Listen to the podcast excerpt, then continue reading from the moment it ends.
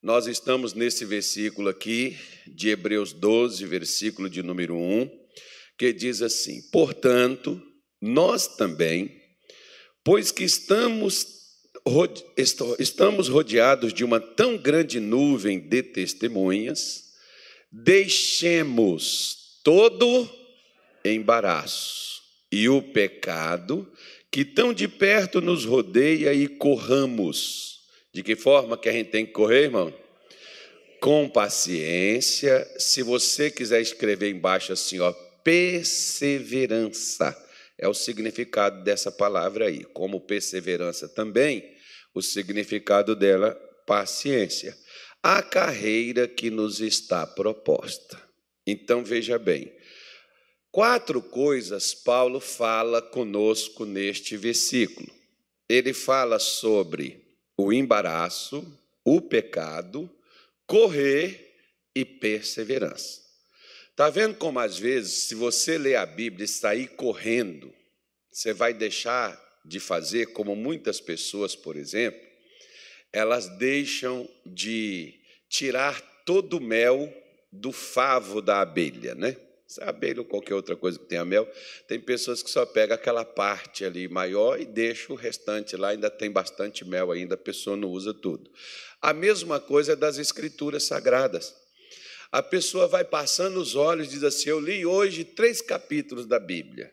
Aí vem uma pergunta: entendeu o quê? É, o que, que você descobriu? Porque quando você descobre, você aprende algo, aí significa que você entendeu, acrescentando aos seus conhecimentos algo que você não tinha. Então, só sair correndo lendo a Bíblia, muitas vezes, não vai te ajudar. O melhor é você fazer o seguinte: o boi, por exemplo, ele vai lá no pasto, e vai comendo, comendo, comendo, comendo, comendo, comendo, comendo, comendo, comendo, comendo, comendo, comendo, comendo. Depois o boi deita, ou vai para debaixo de uma sombra, e lá tem um processo, né, que ele tira aquilo dali. Eu não sei como é que é, não tem nenhum veterinário aqui para explicar isso para nós. Uma hora eu vou perguntar para viver, que eu nunca tive a curiosidade de perguntar a alguém sobre isso. Como é que isso foi? Eu não estudei isso aí também, então, então não tenho conhecimento de causa disso. Mas o, o, o que, que ele vai fazer? Para onde que vai esse capim quando ele está só pegando ele lá do chão? Capim engole. Depois ele volta aquele capim para a boca e ele vai ficar ali remoendo. Agora ele vai alimentar. O que que Deus falou com Josué? Medita de dia e de noite, em tudo que Moisés, meu servo, falou. Então, o que Moisés tinha falado foi, de um modo geral, se a gente pegar, por exemplo, o livro de Deuteronômio, você gasta três horas e meia, mais ou menos, para você ler ele todo. Aquilo que Moisés falou em três horas e meia, dava para Josué meditar durante a vida dele, de dia e de noite. Ou seja, ocupa os seus pensamentos trazendo à sua memória aquilo que você ouviu. A mesma coisa. O que que eu fazia? Vou, vou, vou ensinar para você. Eu ia para a igreja e eu levava papel, caneta ou lápis, qualquer coisa que escrevesse, não tinha um telefone assim, essa modernidade de hoje, para a gente poder escrever, então levava papel e caneta. O meu pastor pregava, eu anotava o que eu entendia e os versículos que ele dava. Quando chegava em casa, antes de ir para a igreja, o domingo a gente passava com Silvio Santos, Gugu Liberato, Faustão, Saía de um, ia para o outro, passava um, passava outro, era televisão o dia inteiro, né, no domingo. Quando eu comecei a ir para a casa de Deus, chegava lá, o pastor pregava, eu chegava em casa, eu não ligava a televisão. Eu almoçava, descansava ali um pouco, pegava as minhas anotações, pegava um dicionário bíblico, sentava iria rever o que o pastor tinha pregado, o que o pastor tinha falado, iria remexer naquilo de novo. Eu aprendia muito mais do que eu tinha ouvido no culto. Porque às vezes, nem aquilo que no culto a gente ouve, a gente aprende. A gente só ouviu. Aprender é quando você começa a fazer. É quando a gente começa a viver aquilo que a gente está ouvindo. Porque se o aluno, por exemplo, ele não aprende a lição da escola, na hora da prova ele vai ser reprovado. Por que, que nós, na hora do problema, por que, que nós, na hora da confusão, a gente perde a cabeça? Por que, que na hora do problema a gente perde a batalha? Porque nós não guardamos aquilo que com Deus nós aprendemos. Então começa a, a pegar o que Deus tem te falado e a fazer, colocando mais ainda no seu dia a dia, naqueles momentos, por exemplo, você não está dormindo, está perdendo sono? Quer tomar um remédio? Bom, é uma alternativa. Pega a Bíblia e vai ler, vai lembrar das coisas que você ouviu de Deus. Quero ver se você não vai dormir. Primeiro que Satanás não vai querer, que ele está tirando seu sono. Ele não vai querer que você esteja em contato com esse negócio, porque isso é perigoso demais no reino espiritual, se você entender o que Deus tem para você. Então ele já vai logo sair de perto de você, você vai apagar. Né? Agora, se você ficar lá né, contando o dinheiro que não tem, se você ficar lá imaginando o que, que vai fazer, como é que você vai resolver, se você começar a entrar no mundo da preocupação, você vai passar para o mundo da ansiedade, e o mundo da ansiedade vai te destruir, trazendo medo, insegurança, trazendo no seu coração né, até alterações no teu físico, que às vezes é o que hoje muita gente já chegou nesse grau aí. Por quê? Porque a pessoa perde a capacidade de ter o controle das coisas. Você pode ver aqui, por exemplo, que Deus nos tira do mundo, mas nós é que temos que deixar o mundo que está dentro de nós. Você vê que Paulo diz assim: ó, deixemos todo embaraço.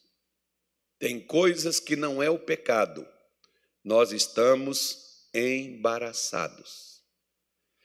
Não é demônio, somos nós, natureza humana. O problema é que, às vezes, como cristãos, nós somos muitos místicos. Às vezes, muitas pessoas a, colocam em Satanás, claro que ele tem o seu poder, mas não todo poder tem o Senhor Jesus no céu e na terra. Então, Satanás não se igualará, não chegará ao nível do poder de Jesus, jamais. Mas muitos cristãos, eles vê Satanás como muito poderoso, como uma coisa assim terrível, impossível de ser vencida. Mas por quê? Por causa do misticismo, que o brasileiro, por exemplo, estão falando disso, o brasileiro em si, ele é místico, né? E muitas vezes você vai para uma igreja, chega lá e as pessoas levantam Satanás, o diabo, o diabo, o diabo, o diabo faz isso, o diabo faz aquilo, o diabo faz assim, o diabo faz assado, o diabo é assim, o diabo. Não, não, então, até uma vez, por exemplo, é, eu fazia isso quando manifestava um demônio. Eu ia, às vezes, entrevistar um demônio ali, o demônio falava, eu faço não sei o quê, eu faço não sei o que lá mais. Um dia Deus mandou parar com aquilo. Por quê? Porque tem gente que acredita no diabo, mas não acredita no que Deus diz. Deus diz: não faça mais isso. Eu não quero que você entreviste demônio na igreja. Tem pastor que põe até no altar. Traz aqui no altar aqui. E o demônio fala: Eu estou fazendo isso, eu estou fazendo aquilo. Bom, a Bíblia diz o que Jesus fez. E uma das coisas, o diabo, além de falar né, o que ele fala, a Bíblia diz que ele também é mentiroso e pai da mentira. Então muitas pessoas ficam, nossa, e passa a ficar ali com medo do diabo, e naquilo que elas deveriam acreditar, elas não acreditam. mais ou menos como, por exemplo, Deus não falou com Adão e não falou com Eva para não comer do fruto? Falou ou não falou? Mas em quem Adão e Eva acreditaram? Em Deus ou no diabo? O diabo chegou lá e disse: Não, não tem problema, não, pode comer. Não acontecer nada, não, coma. Eles acreditaram em quem? Então a gente já tem uma facilidade, né? o profeta Oséias, ele diz que o povo de Deus é inclinado a se afastar dele. Então a gente já tem a inclinação. Se já tem a inclinação, faça o seguinte: se você tem algo que você quer que o seu marido esqueça, não fique lembrando ele. Algo que a sua mulher esqueça, não fique lembrando ela. Eu falo, por exemplo, para as pessoas quando você perde um familiar. Quando né, alguém vai embora dessa vida. Não fica lembrando, irmão, quem perdeu. Converse sobre outras coisas. Tem gente que já chega lá, ai, que essa casa está vazia sem a fulana aqui. Não toca nesse assunto. Para que você foi para lá? Às vezes a pessoa já está ali lidando com. Né, e aí você vai trazer de volta, e principalmente aqueles que mais sentem. Leva a pessoa para outra coisa, leva para outra conversa, para tirar daqui dali, é um momento difícil. Você vai fazer a pessoa lembrar, pronto, jogou a pessoa para baixo outra vez. É a mesma coisa da fé. Se você, por exemplo, ficar olhando para a sua condição, para a sua situação, e não olhar para aquilo que Deus está te falando, você vai deixar que as circunstâncias permaneçam te controlando. E o pior é como aqui, por exemplo, Paulo diz que nós temos que deixar, e nós ficamos orando para Deus tirar. Deus não vai tirar o que eu e você devemos fazer. Lembre de uma coisa: o impossível aos homens é possível para quem? Então a parte do possível Deus não mexe. Ele só mexe no impossível. No possível sou eu e você que temos que mexer. Ele não vai mexer para nós. É nós que precisamos mexer. Como por exemplo, Volta para o livro de Hebreus, capítulo 3. Né? Volta para o capítulo 3, o livro é o mesmo de Hebreus. Volta nele aí. Vamos ver aqui uns embaraços, umas coisas que nos impedem de receber aquilo que Deus ele tem para nós. Aquilo que ele já fez, o que ele já nos deu. E hoje é o dia de receber mais, amém? Isso, eu gosto de gente animado. Gente crente. Né, vó? Só levantou que horas hoje, vó? Cadê o pastor Tony? Só para ele ficar com vergonha. Cadê? Eu não tenho que passar essa vergonha sozinho, não. Ele tem metade da minha idade. Então, viu, Natália? Viu? Não é só você que rala, não. A vozinha. Mas quer ver? Aí o pastor Tony falou assim: então eu perguntei a ela que ela, que ela dormiu, pastor. Que hora ela dormiu, vó? Aí, ó.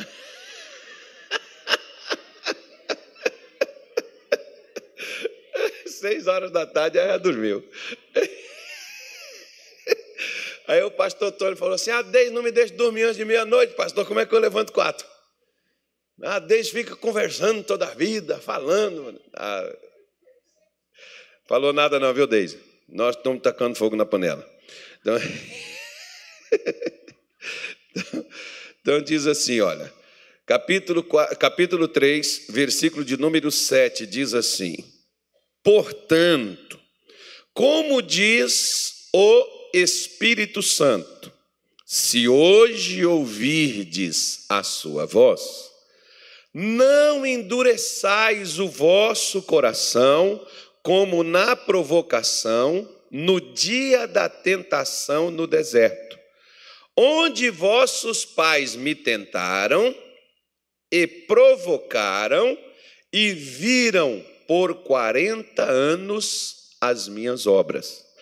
Por isso me indignei contra esta geração e disse: estes sempre erram em seu coração e não conheceram os meus caminhos.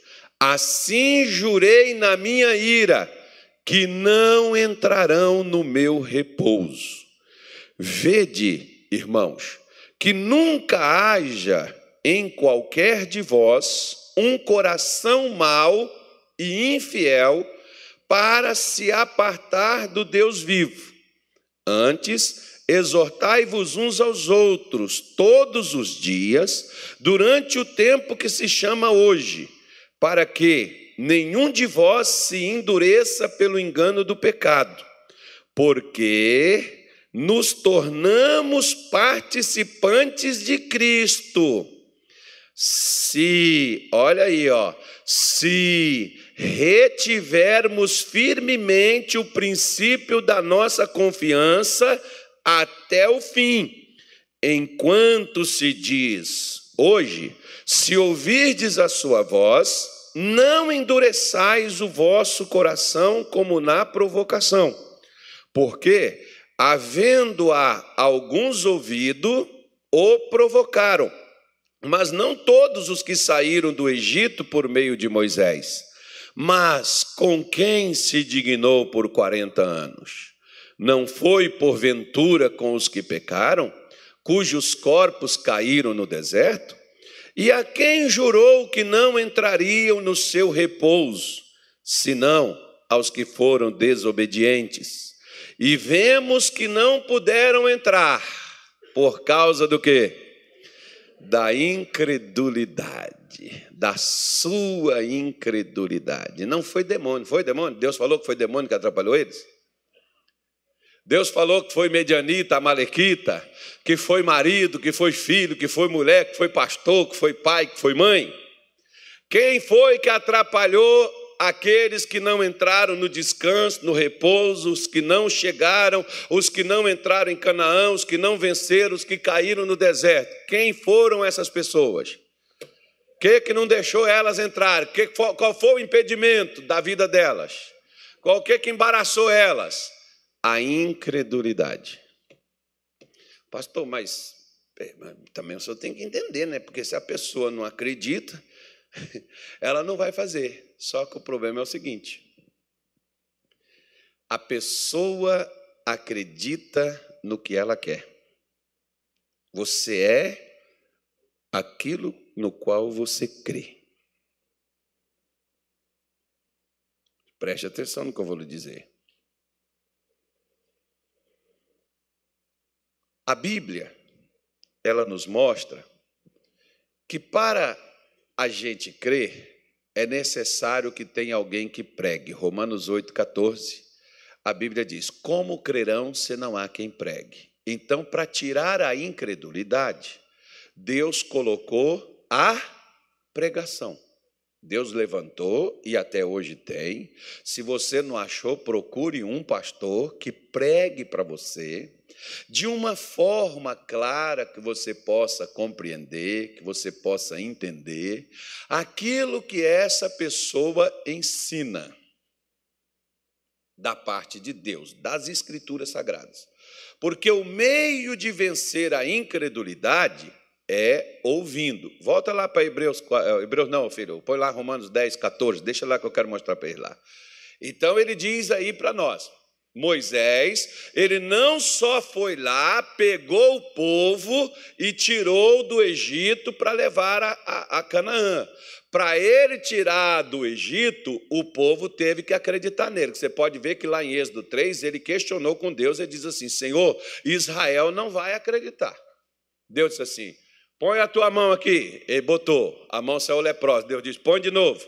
Ele colocou, saiu limpa. Joga o cajado no chão. O cajado virou uma cobra e Moisés estava fugindo dela. Deus disse: pega na ponta do cajado. Pegou, virou um cajado de novo. Deus disse: com esses sinais, você vai, eles vão acreditar. O sinal, irmão, o milagre, o testemunho, igual você contou aqui, a, a, a, alguns contaram aqui, o sinal, ele não faz ninguém crer.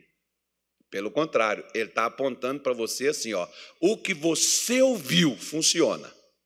Está vendo o resultado de quando você acredita naquilo que você ouviu?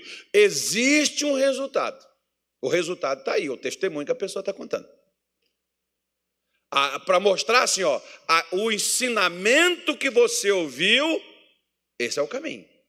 Entra por ele, vai nele, vai nesse negócio aí. Esse negócio aí funciona, esse negócio aí é verdadeiro, esse negócio aí é real.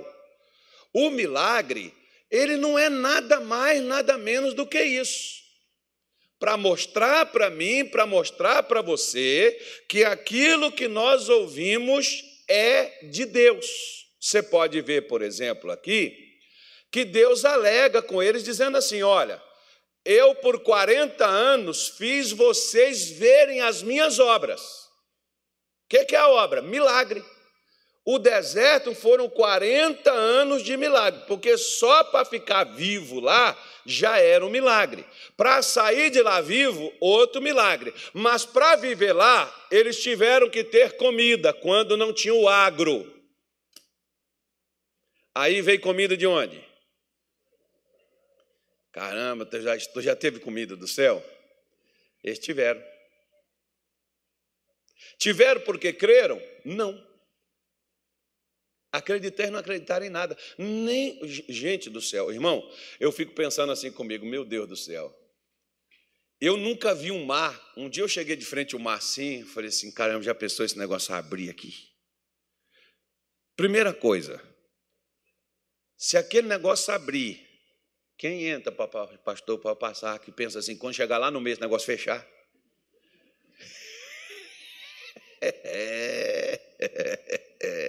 Né, meu filho? Não tem que ter coragem só para abrir, não. Tem que ter coragem para poder passar.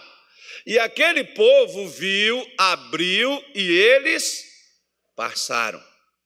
E quando o faraó veio, o que, que aconteceu? Se embananou todo, se enrolou todinho não só né, é, o seu exército, os seus, as, suas, as suas carroças de guerra, seus cavalos, não, é, não foi só gente, não, os cavalos, tudo pereceu. Enquanto velhinhos, crianças, jovens, né, pessoas com deficiências passaram por aquilo ali que Deus abriu. Água que eram inapropriadas, águas se tornaram doces, é, água que saiu de rocha, Gente, quantas coisas, curas milagrosas que Deus fez, serpentes, por exemplo, a Bíblia diz em, em, em, Números 21, tinha umas serpentes que vinham voando, picavam as pessoas, as pessoas morriam, e Moisés foi orar a Deus, Deus mandou ele pegar uma serpente de bronze, fazer uma imagem de uma serpente de bronze, colocar ela no, no meio do acampamento e dizer ao povo: quando alguém for picado pelas serpentes, vira para cá e olha para essa serpente serpente, porque o brilho no sol no deserto fazia enxergar ela de longe. Não precisa vir aqui correr, pegar ela, segurar ela. É só olhar para cá. Olha para a serpente e vocês vão ser curados do veneno, vocês vão ser poupados, vocês vão ser livres. Assim as pessoas eram curadas. Assim, no Evangelho de João, Jesus disse: Importa que o filho do homem seja levantado, assim como Moisés levantou a serpente no deserto, e todo aquele que olhar para ele também viverá. Por que, que nós não conseguimos ter vida, como Paulo está dizendo? Olha, nós nos tornamos participantes de Cristo se nós retivermos o, o princípio da nossa confiança até o fim. Só que muitas vezes, por exemplo, a gente começa confiando em Jesus. E depois a gente para de confiar. E Paulo está dizendo: ó, você só vai conseguir se você começar e for até o final. Até onde eu tenho que confiar, pastor? Até resolver o problema, irmão. O problema é que quando fica difícil, a gente diz assim: Senhor, eu entrego nas tuas mãos e deixo contigo. Faça o que o senhor quiser. Faz isso não, filho. Lá no deserto, quem fez isso pereceu. Se hoje você ouviu, e como disse Paulo aqui, ó, como, pois, invocarão aquele em quem não creram? E como crerão naquele que não ouviram? Então, você está ouvindo a palavra de Deus? Como ouvirão se não há quem pregue? Versículo 15, coloca aí, por favor. Vai, passa aí, o, bendito da Bíblia. E como pregarão se não forem enviados? E como está escrito: Quão formosos são os pés do que anunciam a paz e dos que anunciam coisas boas. Versículo 16, põe lá. Mas nem todos obedecem ao Evangelho, pois Isaías diz: Senhor, quem creu na nossa pregação? Então ele está falando assim: ó, obediência e crença. Por que, que eu não faço o que Deus diz? Porque eu não creio. Por exemplo, eu não dou dízimo porque pastor vai comprar fazenda, pastor vai comprar carro com meu dinheiro. Primeiro, o dízimo não é meu nem seu, ele é de Deus. Mas a, a pessoa diz assim: eu não vou dar porque eu não vou tirar do meu dinheiro para dar para a igreja. Você não dá, irmão, é porque você não crê que Deus mandou fazer isso. É por isso que a gente não obedece, porque eu, por exemplo, de quando eu aprendi a ser dizimista, eu nunca deixei de dar o dízimo. Eu nunca questionei, eu nunca perguntei para pastor nenhum o que é feito com o meu dízimo. Porque o que é feito com ele é quem recebeu ele é que vai dar conta para Deus do que fez com ele. Eu estou entregando conforme foi me dito. Né? Só simplesmente isso. Tem pessoas que dizem: não, eu não dou porque eu ganho pouco, porque se, quando eu ganhar mais, se Deus me der condições, aí eu vou dar mais. Não, você não dá porque você não crê. Não dê desculpas. É melhor você falar assim: olha, eu não acredito nesse negócio de dízimo, eu não creio nessa, nessa parada aí, então eu não faço isso, eu não pratico isso. Como, por exemplo, pastor, eu não vou tomar Santa Ceia porque esse negócio de pão, cálice, esse negócio aí, Jesus não fez isso, eu vejo um monte de gente falando, isso aí é disso, isso aí, e não bebe, não toma, você não crê, não faça. Eu não vou levantar cedo e para vir para um culto de domingo com a chuva dessa, ah, vou ficar na minha casa. Fica, não saia, não faça, mas também não questione quando nada acontecer, não questione Deus. Questione você. Porque a culpa de não entrar aqui não foi de Deus. Deus não só tirou do Egito, levou e poupou no deserto e criou meios para mantê-los lá, para fazê-los chegar a Canaã. Da mesma forma, Jesus foi à cruz, derramou o seu sangue para lavar os nossos pecados, nos sustenta durante a nossa estadia na terra e tem a eternidade esperando por nós, porque ele diz: Na casa de meu pai tem muitas moradas e eu vou vos preparar um lugar e voltarei para buscar. Então ele vai voltar. Agora, quando ele voltar, eu ainda estarei aqui acreditando nele? Acreditando não significa dizendo, eu creio em Deus, eu acredito na palavra de Deus. Não, irmão, acreditando é fazendo o que Deus diz que eu devo fazer. Quem crê em Deus não é quem bate no peito, vai para a rede social e põe palavras de afirmação, vai, fala para as pessoas, pregando para elas. Quem acredita em Deus é aquele que faz o que Deus propôs que deve ser feito, ainda que aquilo parece loucura. Ainda que aquilo parece algo doido. Porque a Bíblia diz que a fé, a palavra da cruz, ela é loucura para aqueles que perecem, mas para nós que cremos, é o poder de Deus. Para quem não crê, você é doido. Tem gente que diz assim: papel aceita tudo. Agora eu quero saber qual é o papel que faz um milagre, igual aquele daquela senhora, né, de fechar um, um nódulo dentro de um seio que abre toda vez, de tempos em tempos, e fechar aqui dali, aqui não abrir mais. Qual é o papel que faz isso?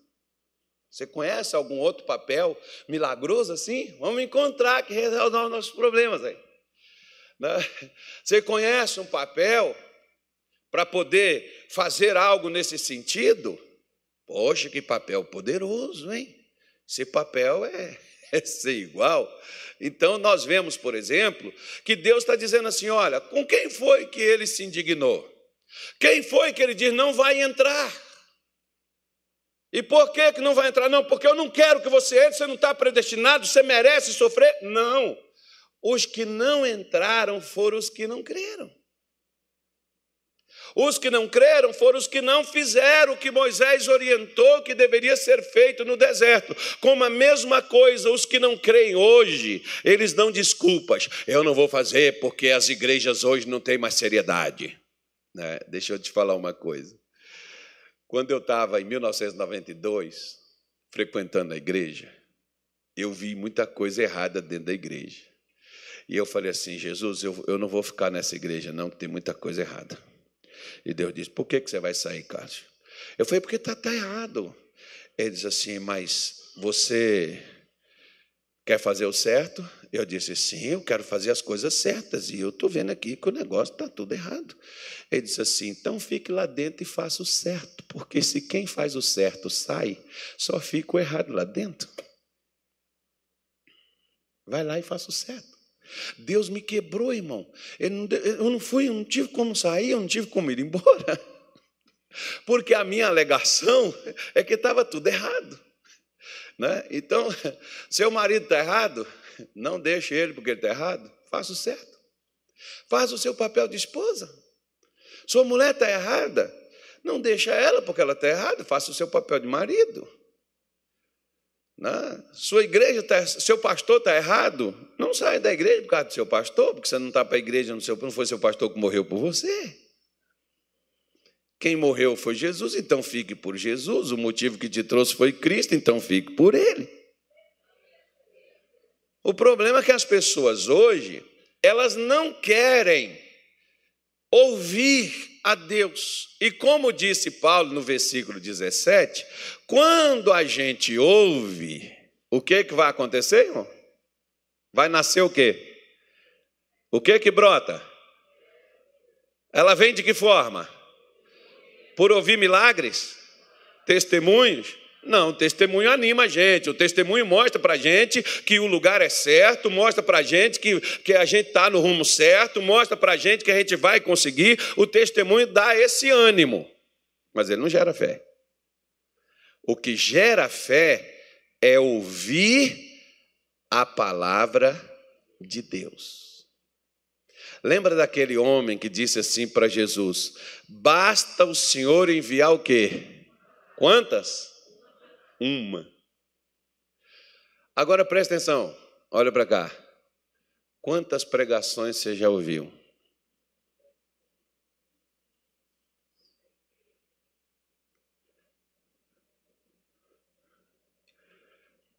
A gente só está uma palavra.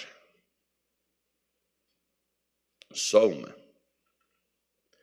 Lembra daquele homem de Marcos 10, aquele homem rico, que chegou, bom mestre, o que eu faço para herdar a vida eterna? Jesus diz, guarda os mandamentos. Ele diz, quais? Jesus falou, ele disse, eu tenho guardado desde a infância.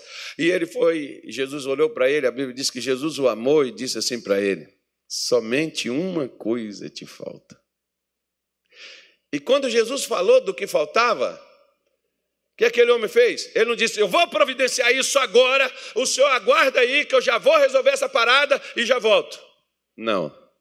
Ele saiu triste, porque ele não queria fazer. Tem gente que não sai triste ao ler a Bíblia. Tem gente que não sai triste ao ouvir uma palavra de Deus. Eles saem indignados, revoltados. Eles saem com raiva. É por isso que quando você fala de Deus na sua casa, tem gente que não gosta, não é de você. Eles não têm raiva de você, eles têm raiva do que você está falando. Porque o que você está falando, eles não acreditam. Ou não acreditar, irmão, eu não vou falar com você, olha, eu, eu, eu, eu acredito assim, que eu tenho aquela coisa, aquele negócio assim comigo, que eu fecho os meus olhos, que eu bato os meus pés e que eu digo, eu creio, eu creio. Irmão, isso é loucura, isso é histeria. O que que eu faço? Eu faço o seguinte, eu já disse para vocês que eu pedi para Deus para me arrancar Mateus 5 e 6 da Bíblia. Ele falou: pode arrancar, porque eu já falei, você já sabe, você vai lembrar. É porque tem umas coisas que eu não quero fazer aquilo, irmão. Poxa, quando eu disse assim, fale bem de quem te maltrata. Cara, como é que você vai falar bem de uma pessoa que faz maldade com você? Dá vontade de você falar assim: isso é um miserável, filho do capeta, isso é o demônio.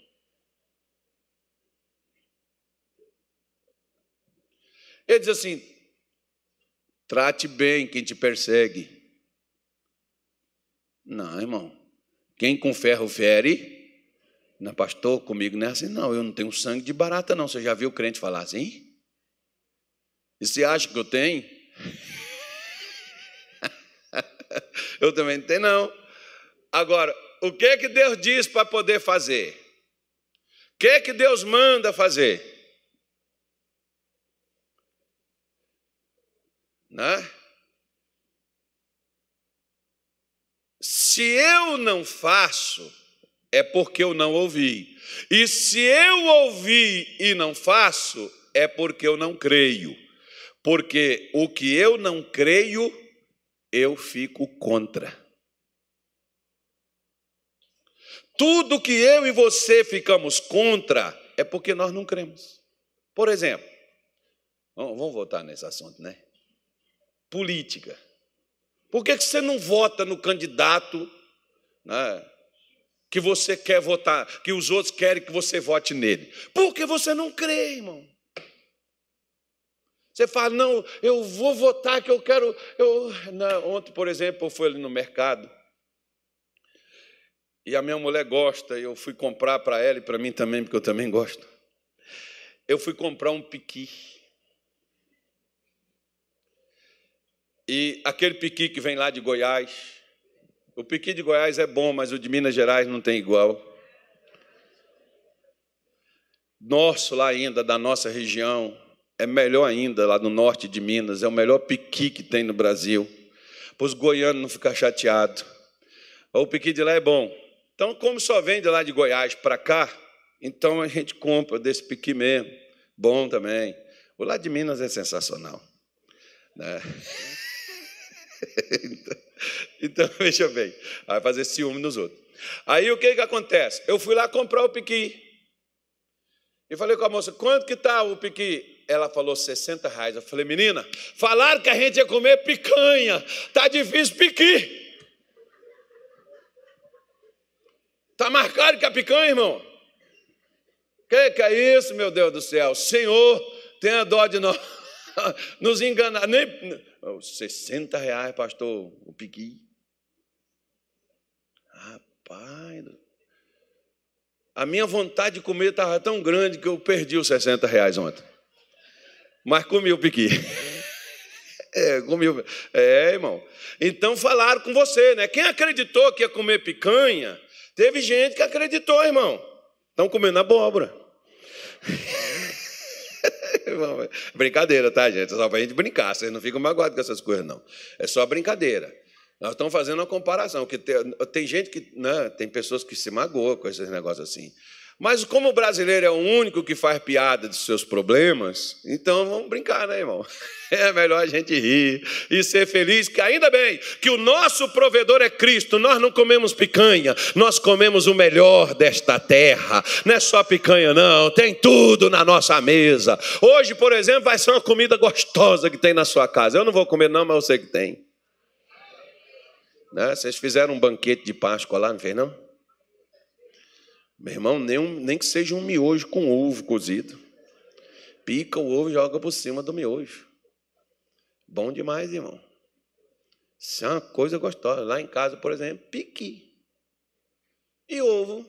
Mas, rapaz, ovo de Páscoa. Oh, não, ovo de Páscoa é chocolate, irmão. Ou Páscoa não tem, não tem ovo, não. Páscoa tem é Cristo. Páscoa tem é Jesus, irmão. Então, vamos lá. Então ele diz: se como hoje você ouviu, volta lá para Hebreus, lá, o bendito, Hebreus 3,7. Como se diz o Espírito Santo, se hoje ouvirdes, se hoje ouvirdes, ele diz: não endureçais.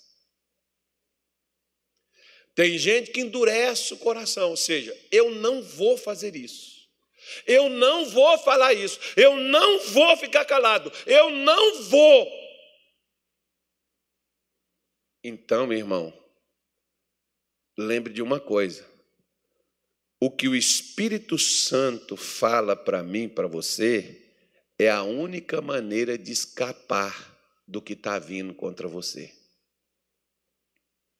o que está vindo contra você vai te tombar, vai te destruir, vai te afundar, como esses que morreram no deserto.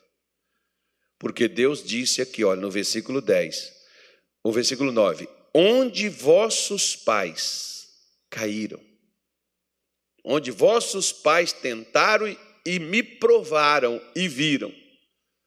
O que que eles viram de Deus? As suas obras por 40 anos. Mas deixa eu falar uma coisa para você. Escuta aqui. Você já viu na Bíblia a história de dez leprosos? Quantos foram curados? E quantos voltaram? E os outros nove? Estavam curados, não estavam? Estavam ou não estavam? Estavam, sem dúvida que estavam.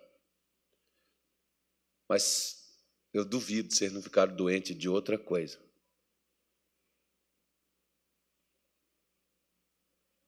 Preste atenção numa coisa.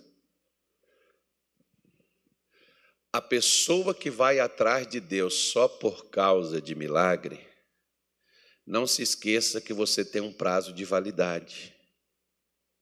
E o seu prazo de validade, uma hora, vai esgotar. E existe uma coisa chamada vida eterna. E você sabe quem é o único que pode te conceder ela? Chama-se Deus por meio de Jesus Cristo. Não tem outro meio, não, irmão. Não tem outro meio, não. A eternidade, ela está aí para todos nós e Jesus é esse elo que nos leva a ela. Porque existe a eternidade na condenação. E existe a eternidade que tira e faz a gente escapar da condenação que vem. Como aqui, por exemplo, não era só atravessar o deserto, era entrar em Canaã. Não é só, Jesus não é só para a gente viver essa vida, ter emprego, salário, sustentar a família, ter conforto, ter tudo. Uma hora, isso aqui tudo acaba. E aí a gente tem que estar pronto para o outro lado. É isso que essas pessoas não conseguiram alcançar. Por isso, no versículo 10, o Senhor Deus diz assim: ó, Por isso me indignei contra quem? Esta geração. E disse: Estes sempre erram no seu coração e não conheceram. O que, que eles não conheceram? Milagre eles conheciam. Milagres eles viram. A geração que mais viu milagre de Israel foi essa geração aí, ó, que saiu do Egito e esteve no deserto. Nenhuma outra viu, não. Só nos tempos de Jesus é que eles viram milagres extraordinários, magníficos, como esse, como Moisés.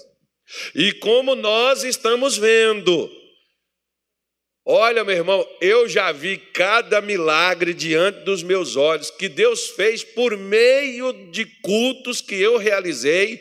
Eu já perdi a conta. Milagre, milagre, coisa extraordinária. Só que tem uma coisa. Eu sempre falo isso. Poucas pessoas que Deus me usou para fazer milagres na vida delas, elas estão comigo na igreja. Elas só receberam o milagre e foram embora. Se estão em outra igreja, não sei. Se estão buscando a Deus, também não sei, só sei que sumiram. Mas estão bem. Aqui mesmo em Cuiabá. E nos outros lugares por onde eu já fui, já vi essa história. Por isso, lá no deserto, Deus diz: qual o problema deles? Eles sempre erraram porque eles achavam que para eles viverem, eles só precisavam de saúde, que eles achavam que para eles viverem só precisava de comida. Eles achavam que para eles viverem, para eles serem felizes, para eles serem realizados, eles só precisavam de proteção. Por que, que a Bíblia diz em Deuteronômio 8, versículo 3: E te humilhou e te deixou ter fome para te dar a entender que nem só de pão viverá o homem, mas de toda a palavra que procede da boca de Deus? Por que, que ele diz isso daí?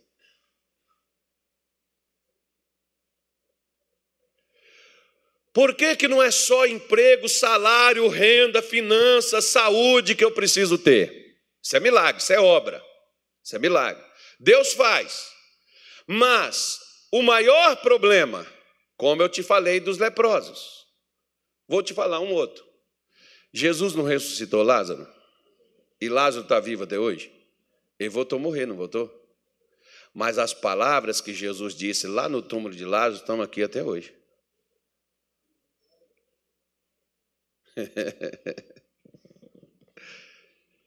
né? E isso é para nós entendermos que a palavra de Deus, se nós não colocarmos ela como pauta da nossa vida para seguirmos de coração, porque o erro aqui começa onde? Começa no meu coração. Se eu quero só milagre, Deus vai dar. Agora, se eu quero conhecer a Deus, Ele também vai fazer isso por mim. E junta as duas coisas, porque além dele me dar milagre, ele ainda me ensina o seu caminho para que eu possa nunca mais viver naquilo que eu vivi no passado. Quando não tinha ele, quando não andava nos seus caminhos e quando não tinha milagre, tinha problema. Porque você vê ele dizendo para Abraão: sai de sua casa, de sua parentela, vem para o lugar que eu te mostrarei, te abençoarei, te engrandecerei, não, vou fazer coisa extraordinária com você. Aonde? No que Deus estava mostrando que ele deveria ir. Abraão foi e Abraão viu. Se eu e você vamos para o caminho que Deus está nos mostrando, além de nunca mais sermos as pessoas que éramos sem Deus, nós vamos viver uma vida extraordinária de coisas grandes que serão feitas para nós através de nós, nas nossas vidas e nas nossas famílias, nós vamos encontrar o que? O versículo 11 diz assim: Assim jurei na minha ira, não entrarão no meu. Você já viu aquelas pessoas dizem assim: Minha vida é uma luta, pastor, desde que eu me entendo por gente, eu estou nessa luta. Irmão, você ainda não conheceu Jesus, o dia que você conhecer Jesus, você descansa. Se você está na luta, então a luta de Cristo para você foi inválida, não serviu de nada. Então Jesus não venceu nada por você. Agora, quando você conhece Jesus, por que que Paulo diz que nós somos mais do que vencedores por meio daquele que nos amou? Porque a vitória de Jesus na cruz não foi por ele, foi para nós. Como diz Hebreus 3,14, porque nos tornamos o que? Participantes. Nos tornamos participantes de quem? De Cristo. Começo né, a participar, a ter, se retivermos firmemente o princípio da nossa confiança até o fim se, se eu retiver, se eu fizer, se eu, do jeito que eu comecei, eu terminar, for até o final. Não só creia em Jesus para alcançar o milagre, creia em Jesus para te conduzir após o milagre para que você não apenas veja as obras de Deus, mas que você conheça os caminhos de Deus. E que você passe por esses caminhos que Deus tem preparado para a gente passar. E quando nós estivermos passando por esse caminho, nós saberemos. Por quê? Porque haverá descanso.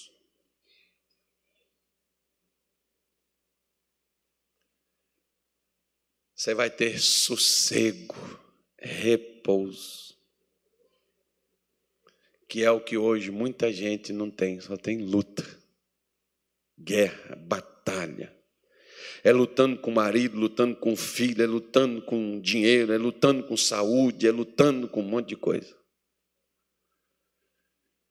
E às vezes a verdadeira luta a gente não está fazendo.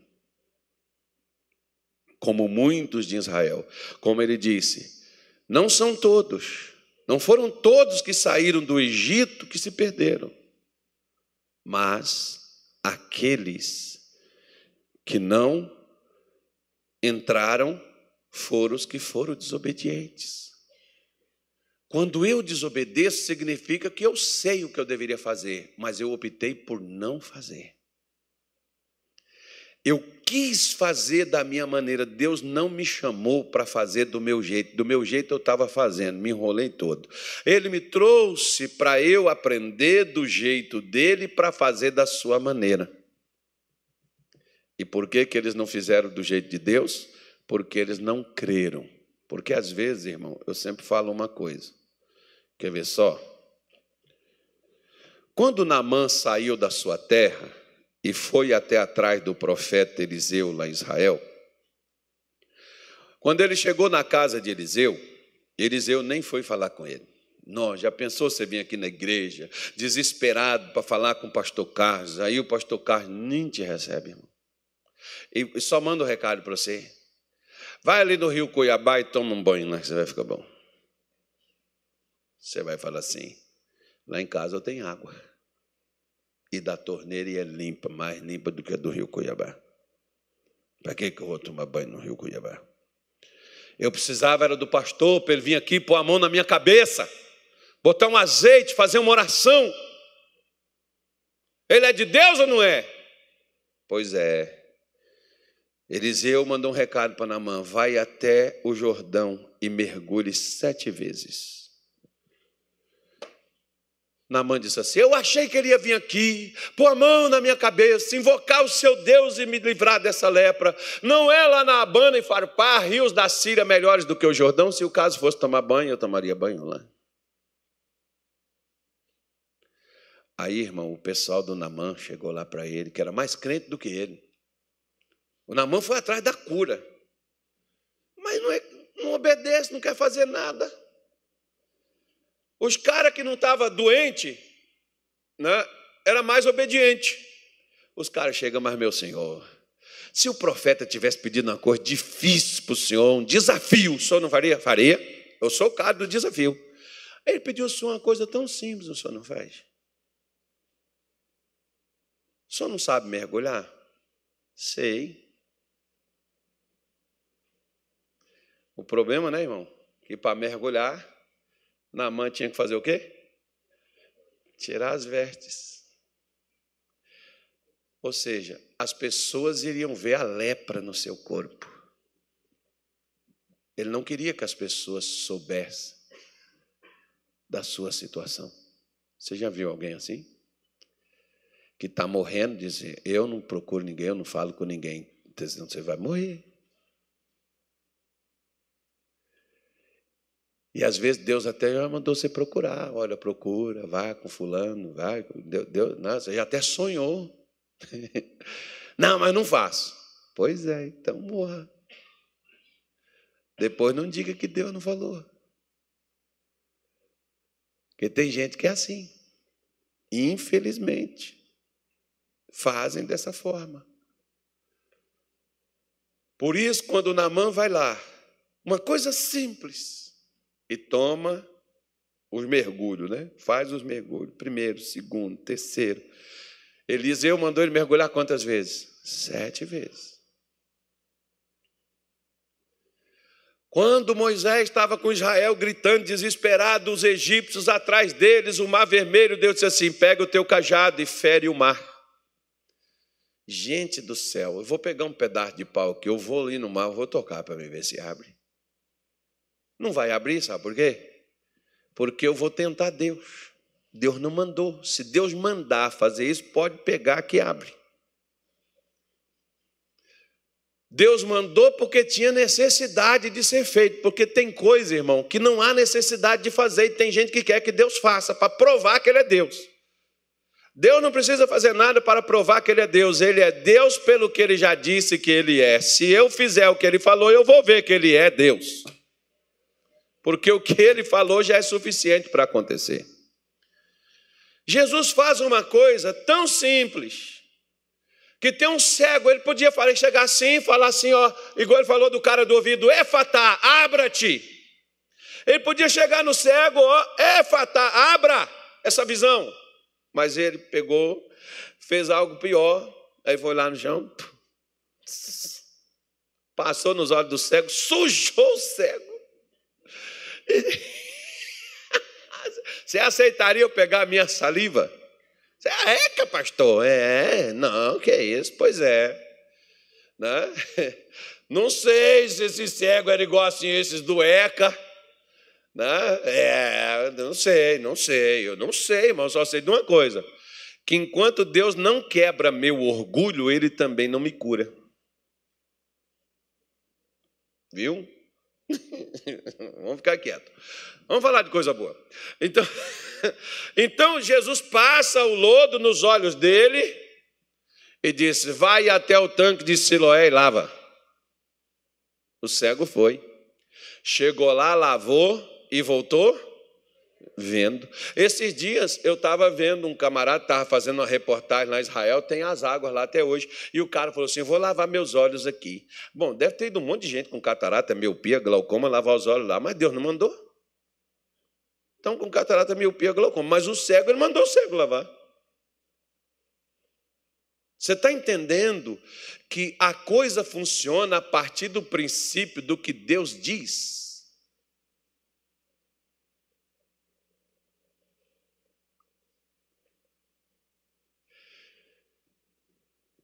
Outra coisa simples.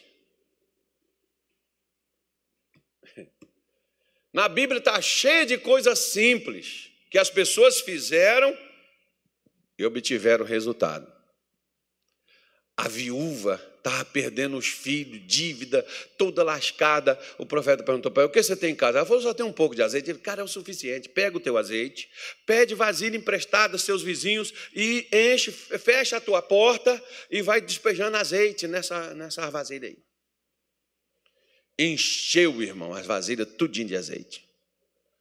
E ela voltou lá, deixou tudo lá. Quando não tinha mais vasilha, o azeite parou. E não saiu mais daquela garrafa. Eu imagino aquela mulher depois pegando, me dessa garrafa aí, pastor, que tem uma garrafa aí atrás desse. Olha aqui, ó. Essa garrafa pode virar aqui. Quanto que está um negocinho desse aqui, desse bichinho aqui? Esse aqui, tá, esse aqui deve estar tá uns 16, 17 reais, mais ou menos, né? Tá mais? Tá mais? 30. É, então vamos fazer o seguinte, né? Você tem uma garrafa dessa, essa aqui já está aberta. Pastor, não tem nem isso aí lá em casa. Eu te dou essa, você pode levar. Pode terminar o culto aqui, pode pegar. pode pegar, pode levar. O primeiro que chegar e pegar, pode levar. Então, veja bem. O camarada pega isso aqui, isso aqui vai virar 10 mil litros de azeite. Isso aqui pode virar 10 milhões de reais na sua vida. Pode virar 100 milhões de reais na sua vida. Isso aqui pode virar. Uma garrafinha dessa, pastor? É, não, não, não tem nenhuma garrafa mais, já está aberta. Né? É o que o profeta falou para aquela mulher. Ela foi lá.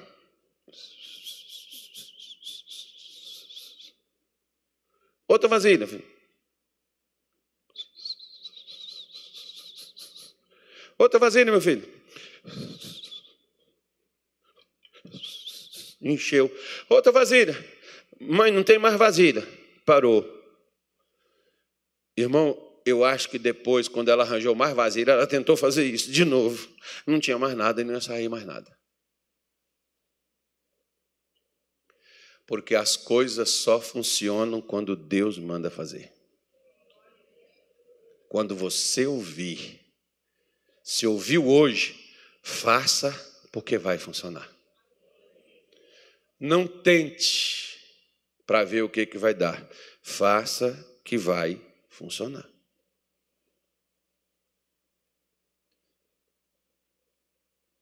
Quando essa mulher deixa as vasilhas cheias e vai até o profeta, ele diz assim: ó, vai, vende o teu azeite as suas contas. Primeira coisa, crente, ganhou dinheiro, pague as contas. Segunda coisa, crente, viva tu e a tua família do resto dá dignidade, dá um lugar bom de viver, conforto, não tem problema, Deus não é contra isso. Dá para sua família o melhor que você puder, a melhor comida, o melhor lugar, a melhor coisa. Deus quer e Deus faz milagres financeiros na minha vida e na sua para a gente poder fazer isso.